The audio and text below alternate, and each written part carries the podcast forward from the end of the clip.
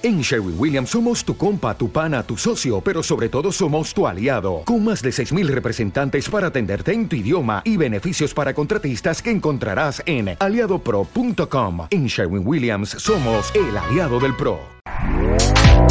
Este podcast forma parte de Evox Originals. Disfruta de este avance.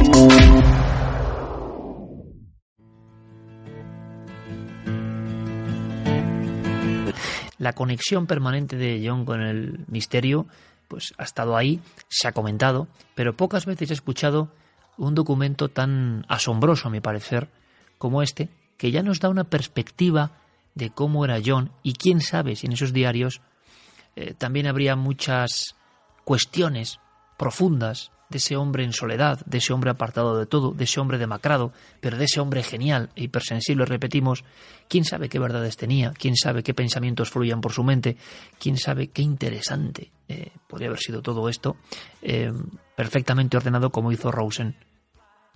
John Lennon, año 74, le ocurre algo, algo que podemos escuchar en sus propias y vivas palabras. Fue justo ahí, ahí arriba. Vi un ovni. Pasó junto al río, giró a la derecha, hacia la zona del edificio de las Naciones Unidas, y luego otra vez a la izquierda, de vuelta al río. No era un helicóptero ni un globo, estaba muy cerca. Era silencioso, tenía aspecto oscuro y luces blancas, como bombillas, ¿sabes?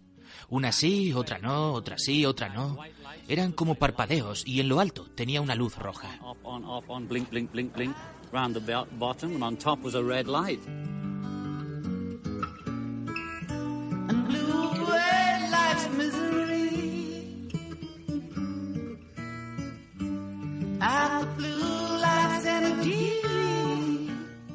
Un encuentro crucial en su vida, yo creo que muy desconocido todavía, aún.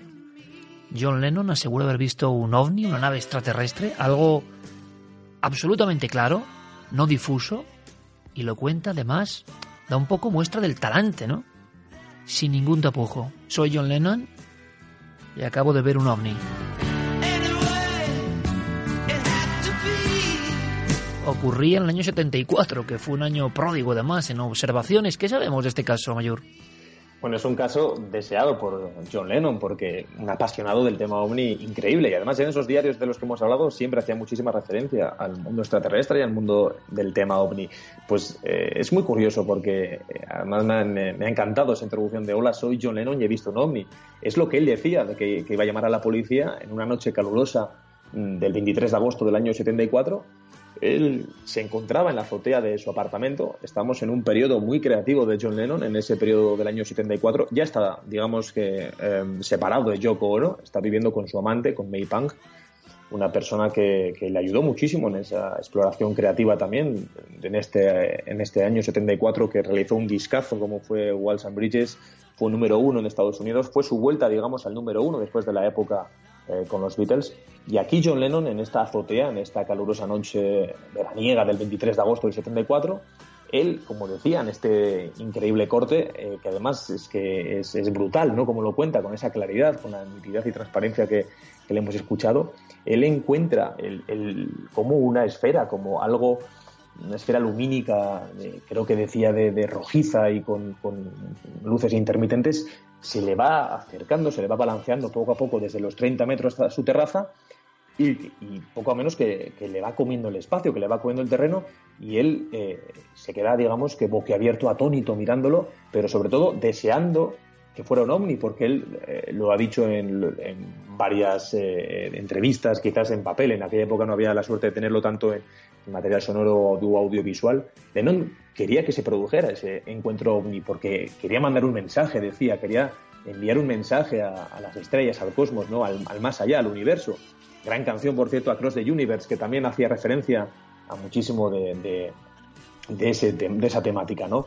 Y aquí John Lennon lo que se encuentra es eh, unos ocho minutos escasos, eh, desde el principio hasta el fin, como esa luz que se balancea hacia él, eh, bueno, pues le, va, le, va, vislumbrando toda la cara, toda la, habitación, todo el, apartamento. Llama a May Pang para que salga desde el interior de, su casa y ambos ven, fotografían o intentan fotografiar a ese objeto que, que nadie sabía lo que era.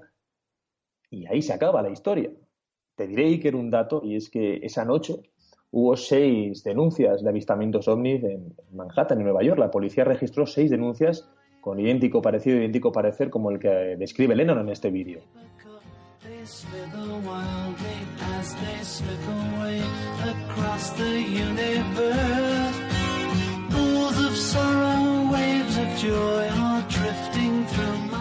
Across the Universe, ¿por qué creía John en los extraterrestres? Venía esto de una filosofía que él había ido fraguándose. Parece que tocaba muchos palos del misterio, algunos de una manera muy introspectiva, como el tema del chamanismo, el esoterismo, la numerología, la magia.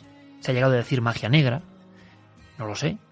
Me sorprende en un caso como el de John, pero desde luego esta especie de poesía de niño respecto a los extraterrestres nos sorprende mucho. Y a vosotros, y sobre todo la oportunidad de ver ese fenómeno y contarlo. Quizá otro personaje célebre hubiese sido más pudoroso, pero él no. Ocurrió un 23 de agosto del año 74. Justamente el día y el año en que nacía Carmen, precisamente.